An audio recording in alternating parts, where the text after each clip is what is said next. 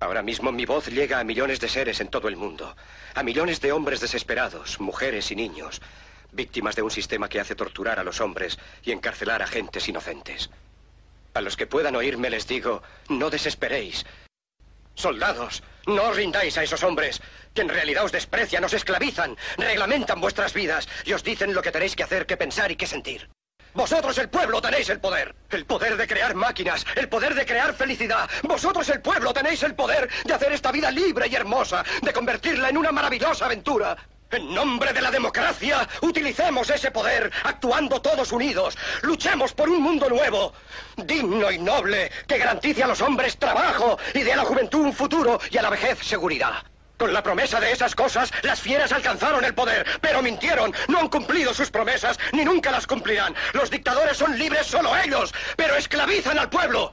Luchemos ahora para hacer nosotros realidad lo prometido. Todos a luchar para libertar al mundo, para derribar barreras nacionales, para eliminar la ambición, el odio y la intolerancia. Luchemos por el mundo de la razón. Un mundo donde la ciencia, donde el progreso nos conduzca a todos a la felicidad. Soldados, en nombre de la democracia, debemos unirnos todos.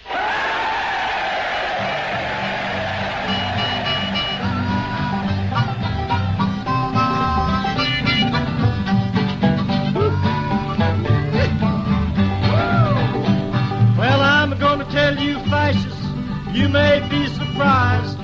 People in this world are getting organized. You're bound to lose, you fascists. Bueno, pues bienvenidos a Claveles, a todos los que nos escucháis. Eh, este es el tercer programa. Eh, conmigo está Violeta Hernández Hola, ¿qué tal? y yo soy Manuel Camuñas. Y hoy tenemos el placer de, de tener con nosotros a José Ignacio Chávez, que es eh, coordinador de, de la Asociación Vagamundo. Y, y también a- tenemos con nosotros a Jesús Abad, Colorado, que es fotógrafo y comunicador social y que están dando las primeras jornadas aquí en la Universidad Rey Juan Carlos, eh, que son, sobre, son las primeras jornadas internacionales, eh, poblaciones desplazadas en memoria histórica, y que estuvieron ayer y, y hoy. Así que bueno, bienvenidos. Muchas gracias. Muchas gracias. Pues nada, Ignacio Jesús, contándonos un poco, presentaos un poco. Bueno, pues eh, me presento. Yo soy sociólogo de formación y periodista de profesión. Eh, en la Asociación Vagamundo, que es una ONG para el desarrollo que creamos entre un grupo de amigos y amigas hace ahora tres años, eh, procedentes todos nosotros de diferentes ámbitos, del periodismo, de la sociología, de la fotografía, con la intención de trabajar eh, desde la perspectiva de la comunicación para el desarrollo principalmente. Y bueno, en cuanto a las jornadas, pues es un- una inquietud que teníamos desde hace tiempo. Eh, a mí me surgió la oportunidad. de Antonio García Jiménez, el decano de, de esta facultad, me ofreció la posibilidad de, de organizarlas, de llevarlas a cabo y yo agradezco a esta facultad que nos lo haya facilitado. Y la finalidad, bueno, pues es eh, sobre todo y principalmente reconocer eh, la memoria como un derecho social, un derecho humano, un derecho social, y eh, la situación de las poblaciones desplazadas que hoy por hoy en el mundo hay aproximadamente, según cifras del último informe de la Organización Internacional de la Migración, es como 214 millones de personas migrantes en el mundo y muchas de ellos son poblaciones desplazadas, es decir, forzadas a moverse.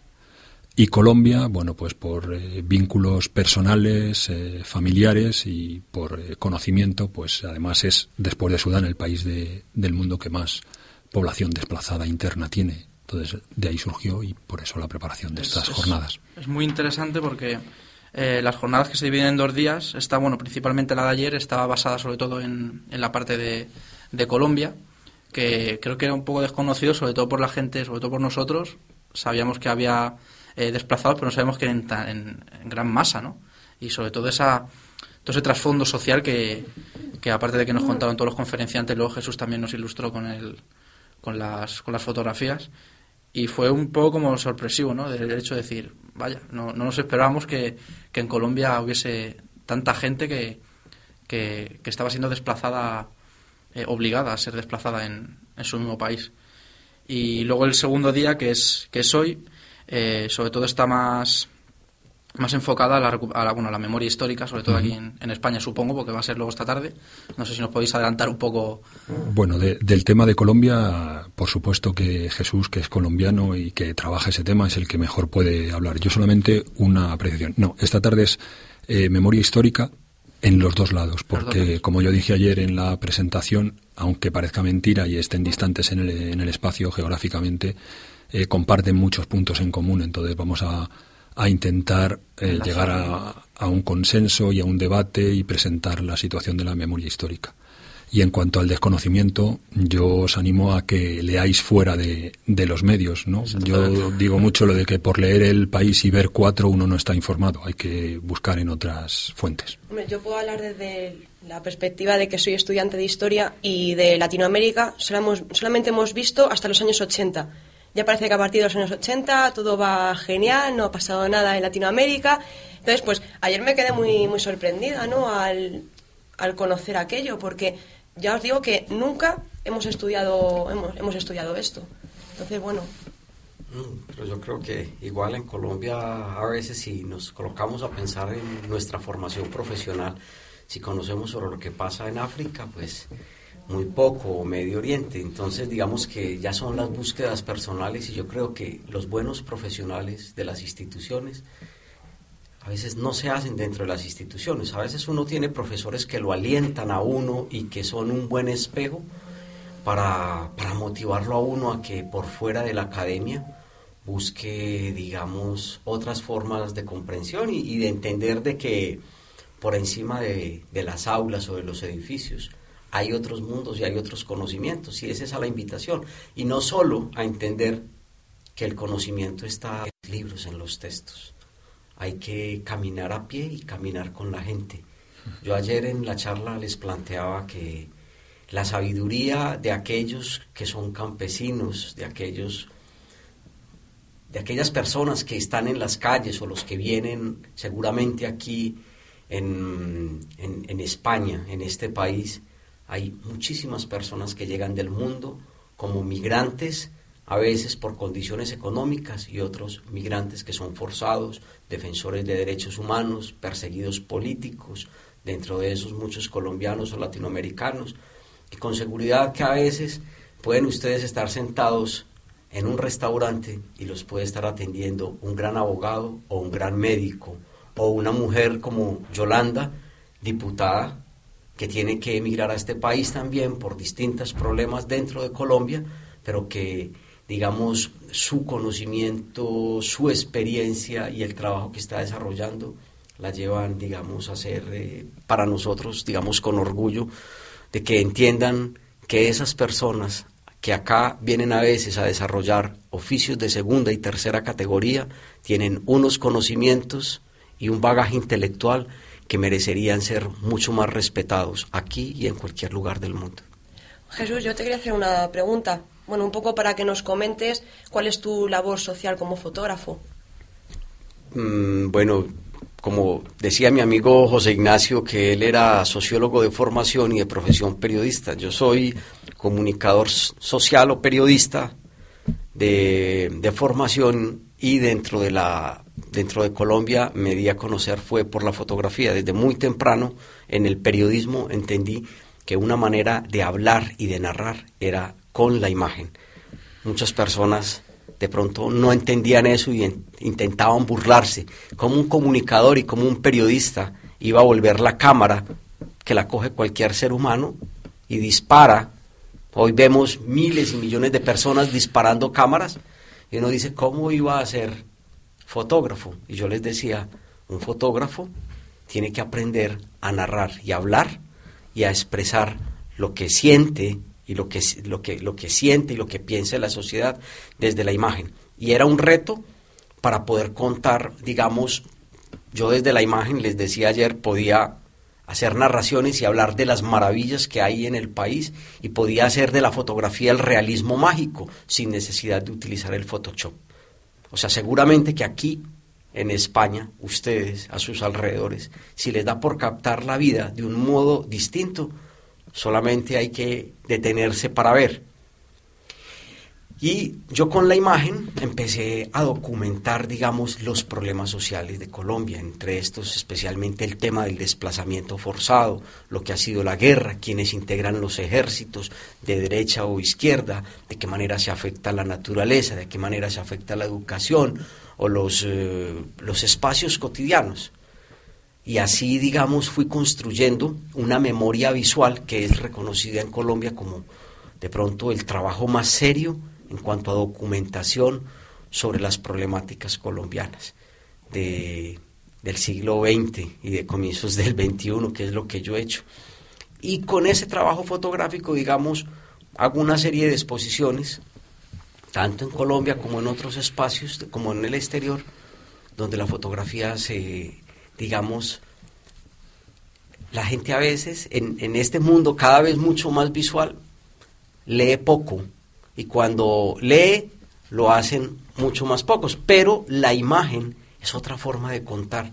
Yo lo que trato de hacer con fotografías muy respetuosas, yo les he planteado, y siempre lo digo con distintos públicos, en cualquier profesión tienen que ir unidas dos cosas que son fundamentales para cualquier profesional, que es la ética y la estética. Un médico tiene que saber operar y bien, con estética, y tiene que ser ético en sus procedimientos, pero eso se lo deberíamos de, pedir a cualquier profesional, pero en el periodismo y cuando trabajamos para grandes públicos y sobre todo en situaciones de conflicto, ahí sí que tenemos que entender cómo esas dos palabras y desde la imagen, yo tengo que presentar imágenes que lleguen al corazón y a la conciencia de las personas para sacudirlos un poco, no imágenes que les produzcan ganas de vomitar. Porque cuando yo hago imágenes que lo que hacen es que la gente diga, no quiero ver más, no estoy cumpliendo el objetivo, porque lo que quiero es llamar la atención. Hacer, pensar. Claro. En todo. Hacer pensar, gracias José Ignacio. A mí me parece muy interesante la reflexión que habías hecho sobre el hecho de que mucha gente tenía cámaras y, y claro, cuando tú ves las fotos que hace la gente, realmente no refleja la realidad, tanto en cualquier país, ¿no? Pues, eh, decías que aquí en Madrid muchísima gente lleva, lleva cámaras, pero si colocáramos todas esas fotos de toda esa gente, eh, no veríamos la realidad realmente como, como es. Sin embargo, eh, tú has cogido la cámara y lo que decías ayer en la conferencia, que podías hacer un retrato muy realista sobre, sobre, sobre Colombia y hacer fotos a montañas y hacer fotos a lo realmente bonito de, de Colombia, pero luego realmente está la otra parte que la gente no ve, que a lo mejor como la gente que va allí de, de turismo la gente no ve, que es lo que tú captas con la cámara y la gente que no se da cuenta, que tú vas allí, pasas unas vacaciones bonitas y te vas y no te das cuenta de la realidad social. Yo creo que ese es un, apunte muy importante del hecho de que eh, sabemos que hay cosas que están ahí, pero como que no queremos eh, darnos cuenta de que Y sobre de todo la visibilización y la dignificación de esas personas, ¿no? Porque a mí esa parte me gustó mucho, la de ayer. Pero bueno, a, ver, un poco lo que yo quería plantearles a ustedes y a las personas que están escuchando este programa Claveles es eh, decirles de alguna manera, y si el público que nos está escuchando, digamos, universitario o no, pero, pero es decirles, miren, cualquier espacio nosotros lo podemos ver con los ojos que queramos, ¿no es cierto? Yo puedo hacer de Colombia el país más maravilloso porque es un país maravilloso, es un país bellísimo desde la riqueza cultural, desde la riqueza geográfica, pero es un país también con problemas muy graves. Yo no busco documentar solamente, digamos, los problemas graves y las grandes miserias de Colombia, yo también busco documentar la belleza de ese país y la belleza no solamente en su riqueza geográfica, porque para mí paisaje también somos los seres humanos. O sea, la piel nuestra, el límite no es la piel y no es la punta de los dedos o el pelo, no son las uñas. El límite nuestro va mucho más allá e implica los ríos, implica sus montañas, implica sus bosques o desiertos. Entonces es entender que hacemos parte de este mundo y que dentro de este mundo podemos registrarlo de múltiples maneras. Y lo puedes hacer aquí o lo puedes hacer en cualquier país, lo puedes hacer en tu ciudad y dentro del mismo espacio universitario. Entonces el reto un poco es decirle a la gente, no nos quedemos con la clase del profesor o con la lectura Abramos los ojos y demos dos pasos más allá. Acerquémonos. no como si tuviéramos una gran cámara con un teleobjetivo que desde aquí podríamos ver, digamos, el centro de Madrid, sino que demos pasos que en el camino nos vamos a encontrar muchas imágenes y muchos relatos. Eso es lo que yo trato de hacer desde la imagen y es el llamado, digamos, a los comunicadores sociales o a las personas de cualquier profesión, es ser seres sencillos y humanos. Se los dije ayer, los grandes títulos nos los debe dar la gente por la forma como conoce nuestro corazón y nuestra palabra, no por, no por los grandes diplomas que nos den, o por el dinero que tengamos, o por el coche en el que nos movamos. Nada mejor que un periodismo cercano a la gente y sencillo, como lo decía José Ignacio, un periodismo hecho palabra o imagen que haga pensar a la sociedad. Pues, se nos está acabando el tiempo, pero quería hacerte una pregunta antes, Ignacio, sobre tu opinión acerca de la memoria histórica y la ley de memoria histórica. Bueno, ese es el, tema principal de, de, las charlas de la sesión de esta tarde, a la que invito a todo el mundo a que asista, porque espero que, que demos una, una visión distinta de la que salen los medios. El tema de la memoria es eh, un, para mí, un lastre que le queda a este país. La memoria, la ley de la memoria histórica se queda corta, tiene muchísimas presiones. Aquí desde un lado amenazan que si movemos eso vamos a romper la unidad del país y no se puede hacer discursos vacuos. Hay que presentar las cosas como son y los hechos no tienen vuelta. Los podemos interpretar de muchas maneras, pero los hechos son los que son. Entonces, en este país, igual que en muchos sitios, que ese es uno de los temas que yo plantearé esta tarde, es que nos olvidamos de los otros. Y en esos otros podemos meter minorías étnicas, mujeres, excluidos, marginados, ninguneados. Y eso es lo que no se puede permitir ninguna sociedad si quiere seguir adelante con la cabeza alta y con los ojos y la, y la mente bien abierta.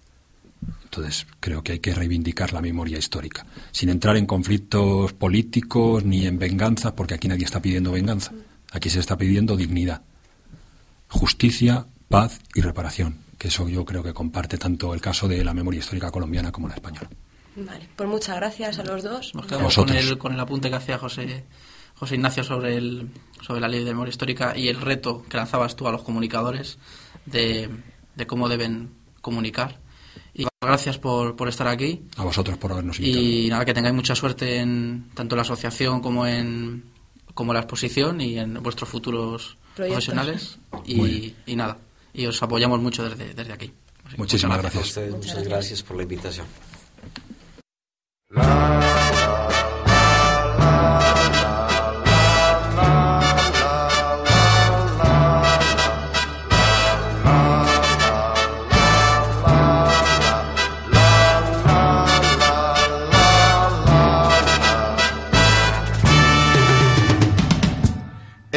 A tu abuelita, anda, dile a tu papá, a tu mamá y la sirvienta, la revolución vendrá.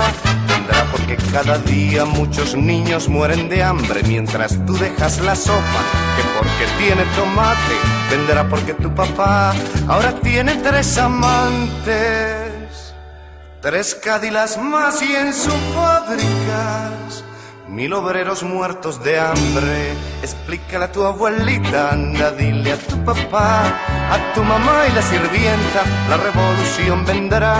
Vendrá porque las paredes de tu ciudad están gritando las injusticias sociales que el pueblo está soportando, porque mil caritas tristes andan clamando por pan y ya en este siglo XX del cielo no cae maná.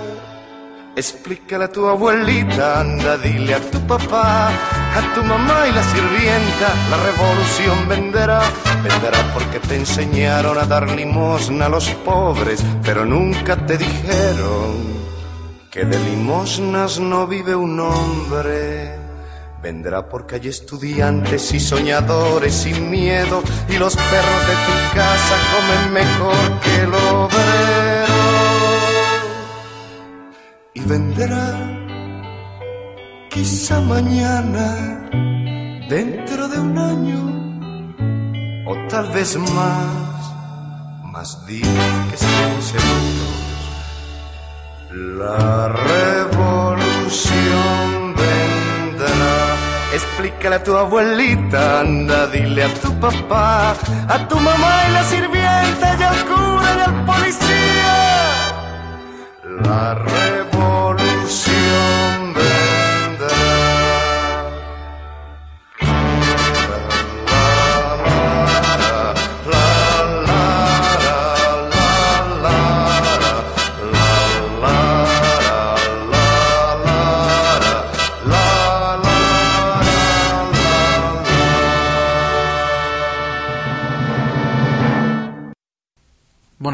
esta pequeña entrevista a Iñaki y a Jesús, eh, vamos a dar paso a, a un pequeño reportaje que hicimos Violeta y yo la semana pasada, acercándonos hasta Leganés, hasta una pequeña empresa cárnica llamada Valle, en el que había una situación de huelga eh, por los trabajadores y bueno, eh, Violeta nos va a dar un poco de información. Pues esta situación desconocida para todo el mundo, incluso aquí en, en y en Leganés, lleva desde hace 15 días, se va a hacer, o, Sí, o más. de 15 días, en la que hay 80 trabajadores en huelga, debido a que hace pues cerca de 5 meses no han cobrado la, la nómina. Esta empresa también tiene varias entidades en tanto en Zaragoza, Málaga, Valladolid, creo que también, que también están en la misma en la misma situación. Y nada, nos acercamos la semana pasada para hablar con ellos y esto es lo que nos tenían que decir. Sí, había allí eh, o sea, alrededor de 80 personas son las que están son las que están en huelga por el por el hecho de que llevan 5 o 6 meses sin pagarlas, o sea, deben a cada persona más de 6.000 euros y, y bueno, aparte de ser un, un- un drama social, eh, nos acercamos hasta allí para que eh, las personas que sufren realmente este eh, esta, esta, esta- esta situación, pues nos hablen directamente desde desde pues desde, desde el mismo sitio que, que están sufriendo. Así que bueno, vamos a poneros el, el pequeño reportaje que, que grabamos allí. Y nada, pues simplemente deciros que después de tres años con retrasos en las nóminas como llevamos, pues hemos decidido, después de que nos deban cinco mensualidades, pues hacer una huelga. Llevamos aquí ya 15 días y bueno, pues eh, ¿qué más queréis que os cuente? ¿Preguntarme alguna cosa? sois las que...? Aquí estamos trabajando en, la fa- en fábrica, o sea, lo que es la, la- la- la plantilla de esta empresa es de 117 trabajadores. Y aquí estamos alrededor más o menos en, en Madrid, 80, es unas 80 personas. ¿sabes? no solo está esta fábrica, sino que hay más... No, tenemos delegaciones en Zaragoza, tenemos delegaciones en Valladolid, en Valencia, Sevilla y Málaga. ¿Eh? Entonces, eh, los, los otros compañeros, unos me parece que sí están haciendo huelgas y otros no. Cada uno es libre de hacer lo que quiera. Pero nosotros aquí, los, todos los trabajadores de aquí, de las 80 personas que estamos, estamos en huelga. Estáis en huelga, ¿eh? Sí. Eh, hemos hablado con la empresa y nos han ofrecido algo que no nos interesa. Entonces, lógicamente, vamos a seguir aquí. Pero vamos, no una vez, sino 37 o 38 veces. claro, no tiene nada que perder. Nada. Y al cabo... Nos han engañado muchas veces porque nos decían que en 15 días tenían un dinero de un banco, de un préstamo y lo tenían. Pero es que llevamos con 15 días un año. Y no habéis visto nada, claro. Y, nada, son, volvemos a los 15 días y ahora nos dan un mes, una nómina o nómina y media. Sí, que nos pagan en Que el no, total de- no merece la pena después de estar 15 días y la lucha que tenemos. eh, Se lo, han, se lo han gastado o habrán hecho lo que hayan querido y eso no lo sabemos. Pero sí, sí sabemos que tienen Mercedes, BMWs, tienen buenos chalés, buenas casas, eh, barcos y nosotros lo único que tenemos son hipotecas y hijos que darles de comer. Es lo único que, que tenemos. Por eso estamos aquí, esta es nuestra situación. Espero que no moleste mucho la pregunta, pero ustedes ya son de estar entre los 40, Sí. entre el- límite. Los de- 50, sí. 40, 50, 50 y algo. Pero la mayoría, ¿eh? Sí, ahí la plantilla, el- la edad de la Y media de la encima plantilla es de, muy de alta. muchos años de trabajo aquí en esta empresa. Por ¿Cuántos eso años llevan trabajando aquí? 40. Pues al- la media unos... La, la media de la 36 empresa años yo. De, tre- de, 20 de unos 27 años, la media. o sea, que, que se imagine la gente que con la antigüedad que hay aquí y, Claro, ya que y no- la familia casi que es esto, llegar a dar este paso, la risa que se han tenido los jefes y el cachondeo con nosotros. Insostenible, ya cinco meses y es que ya al límite. Y están vivos porque son familia. Según ellos. Porque somos empresa, pero solo para las pérdidas, para las ganancias no. Hay que sacarlo entre todos adelante, pero los únicos que ponen algo somos nosotros. Porque ellos deberían de poner nuestro dinero y no lo ponen. Y los sindicatos han hecho Sí. cargos, han, o sea, se han hecho eco, ¿no? De... Sí, los sindicatos están con nosotros, en Comisiones Obreras, que es la única representación sindical que, que viene por aquí y que nos apoya, porque UGT no ha hecho nada, ni, ni se ha dirigido ni nada, habiendo gente de, de UGT. De UGT, ¿no? Sí, pero bueno, tampoco nos hicimos mucho. una manifestación ¿En Leganés? de protesta a Leganés. ¿En Leganés? Hicimos una manifestación de Severo Ochoa a Plaza España para manifestar y que como pertenece a Leganés, para que el pueblo de Leganés, aunque lo escuche, pero que lo, que lo Sí, sepa se ya, que, que esto es por culpa de los jefes. Y lo voceamos a voz limpia y a grito hasta quedarnos casi ronco para que se enteren de una vez. Es Que complicado, ya, ya es llega un momento que te estás agotando. Ya es que se agota todo. O sea, ya es, vamos. Esto es que. Hombre, los trabajadores ya sí se están movilizando en temas de, pedir rescisiones de contrato, de denuncias y cosas de estas, eh, porque por consejo de, los sindicatos, claro. Y bueno, pues ya hay varios compañeros que han presentado estas denuncias y les ha salido el juicio y en breve saldrán otros juicios eh, para otros compañeros. Entonces, pues veremos a ver qué es lo que dice la justicia, a ver si nos da la razón o no la da y a ver qué es lo que pasa, a ver si iremos al paro y al fogasa o nos pagan o todavía no lo sabemos, claro. La gran mayoría de los trabajadores tiene presentada denuncia. Pero bueno, ahora falta que, final que el juez o quien sea Porque- eh, salgan para adelante la- las denuncias estas a ver- y a ver qué, qué sentencia dan. ¿Y qué trabajo realizabais aquí? O sea, ¿qué, qué parte de la... como es una industria cárnica, ¿no? Supongo. Cárnica, sí. Cárnica, elaboración de fiambres. Embutido a todas clases, sí. Embutido no, fiambres. Fiambre, o sea, Todo. fiambre. Jamón de york, Todo, cosas. Mortadela, de toda, toda clase de embutidos. Y como la deuda de los trabajadores por ley no es deuda para una empresa, Claro. Es un problema muy grande también. entonces, eh, como eso no es deuda, no consta en ningún sitio que nos deben 6.000 euros la media, más o menos 5.600, 6.000 euros a cada uno de los 122 trabajadores. O sea, que es un pico, son siete, casi un millón de euros. Entonces, todo esto, ¿cuándo empezó? Hace cinco años, todo esto. No, desde- tres años. Tres de años. tres años para acá. Desde el para acá. 2007, la Navidad del 2007 empezaron los, los atrasos. Pero han ido poco a poco a más. Empezaron a más, atrasarse más, en los pagos hasta que Cinco días, 15, cinco días, 20. 15. ¿Y sabéis alguna otra delegación también ha, ha hecho huelga o alguna...? Que sepamos, estuvieron los compañeros de Zaragoza aquí ayer Mm. Y querían iniciar la huelga. Porque les- aquí en Madrid no nos han engañado, porque hemos visto lo que había.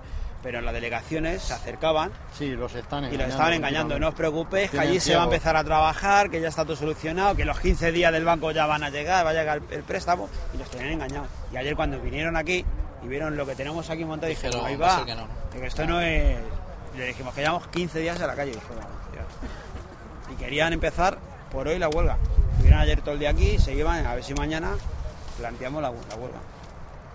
Ves la, Es la- que un esto, la lo, esto ahí está, lo, lo ves de fuera y parece Una que nunca, que nunca te va, te va a pasar. Nunca, porque la manifestación que hicimos eso- el una miércoles vez que parecía que y no. logras- y, la, pero y había logras gente que se metía dentro. Decía, joder, si es que es una empresa que lleva aquí 60 años. ¿Hubo mucha gente en la manifestación? Pues teníamos, nosotros somos aquí 80, 110, 120. sí, Unas- 110, 100, no, 110, 120 a 150. Nosotros íbamos, calculábamos por los empleados. Y Sí, lo. Aquí 70, Sí, 80. pues el 200 doble. o 300 personas. Y luego se fue agregando gente Claro. hasta que llegamos a, a la Plaza España. Porque la gente es que lo veía, dice, una empresa que funciona, que es seria, que lleva aquí del año 80. Es que lo Estaba- conocía la gente, es que llegas a Y Leganés, decía, vaya, vaya. es que, y luego te Es decían, que- si es que esto parece que nunca va a pasar hasta que llega.